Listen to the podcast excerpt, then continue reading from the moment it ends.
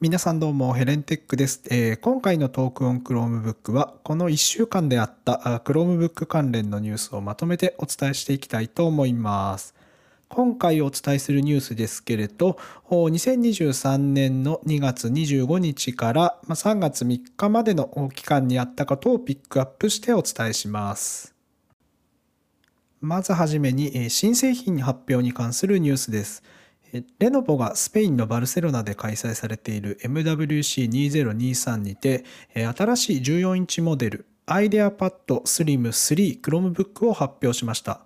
でこのモデルなんですけれど、まあ、昨年末にメディアテックが安価な Chromebook 向けの新しいチップセットとして発表しているコンパニオ520を搭載した、まあ、ミッドレンジに近い性能が期待されているモデルです。で販売価格も340ドルくらいからと、まあ、手頃な価格設定になっていることも特徴です。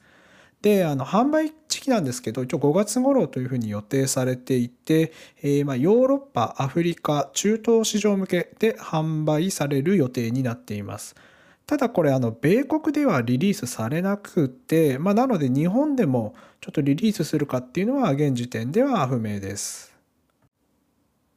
続いて新製品に関するニュースを2つお伝えしていきますで1つ目なんですがまあ、1年以上前から一応実装予定というふうに言われていた Chromebook のファストペア機能が、まあ、ようやくリリースされるっていうことが、まあ、Google からアナウンスをされています。まあ、すでに Android スマートフォンではま導入されているのでイメージつくと思いますけれど、まあ、Bluetooth を使ってデバイスをペアリングするときに、まあ、ファーストペアに対応しているデバイス同士であれば、まあ、あの面倒なペアリングの手順を踏まずにワンタップで簡単にペアリングできるという機能ですね。これが Chromebook と対応の Bluetooth デバイスっていうのがま同じようにワンタップでペアリングできるというふうな機能が追加されます。ただまあ現時点でも近日公開予定の機能というふうに紹介されていたので、え、まあすでにね使える機能っていうわけではないです。ただあのベータとかですね、まあ、あるいはフラグを有効にしていれば、まあ、気づいたら使えてたっていうパターンもあると思うので、えー、まあそうでない限りはですね、えー、まあ OS のアップデートが降ってくるまでは、まあ、もうちょっと待っていただくことになると思います。そして、えー、2つ目なんですけれども、カナリーチャンネルで、えーまあ、追加されている新機能についてです。で現在ですね ChromeOS では、まあ、マテリアル U デザインを、まあ、導入するように Google が、まあ、いろいろ開発に取り組んでいるっていうのを、まあ、お伝えしているし、まあ、聞いている方もいると思いますがあ今はですねその一環としてクイック設定の、まあ、デザインの部分がマテリアル U に、まあ、変更されています。で、えー、まあ現在のそのかなり最新版ではデザインだけではなくて、まあ、新機能の一つとして、えーまあ、クイック設定のそのメニューからですね、えー、Chromebook にログインしているユーザーの、まあ、プロフィール設定している画像が表示されるようになっています。でまあ、将来的にはここに表示されているプロフィールアイコンをクリックすると、まあ、Windows とか Mac とかですねあのデスクトップ版の Chrome のプロフィール切り替えと同じように、まあ、簡単に、アカウントプロフィールこれを切り替えることができるようになるというふうに、えー、まあ、開発中の情報として出ています。なので、まあ、今のように最初にこうログインするときに、えー、わざわざ一旦ロック画面に戻って、まあ、パスワードを入れて、えー、切り替えていくっていうようなことをしなくても、まあ、おそらくそのまんまあまあ手軽に切り替えられるっていうのがまあ一番のメリットかなと思います。でまあついでに言うと、まあ、現在のプロフィールというのを切り替えをするときに、えー、まあアカウントをですねあそこ別のユーザーでログインの隣すべてのログアウトする全てのアカウントからログアウトするっていうボタンが隣にあるので、えー、間違えて多分押して全部ログアウトしちゃうっていうパターンが、まあ、多分あると思います。まあ、私も実際によくやります。で、まあ、それが、まあ、位置がですね、えー、クイック設定の下側に移動するので、えー、ま間違って全てのユーザーをログアウトするっていうようなミスがまあなくなるっていうところも、まあ、一つメリットかなと思います。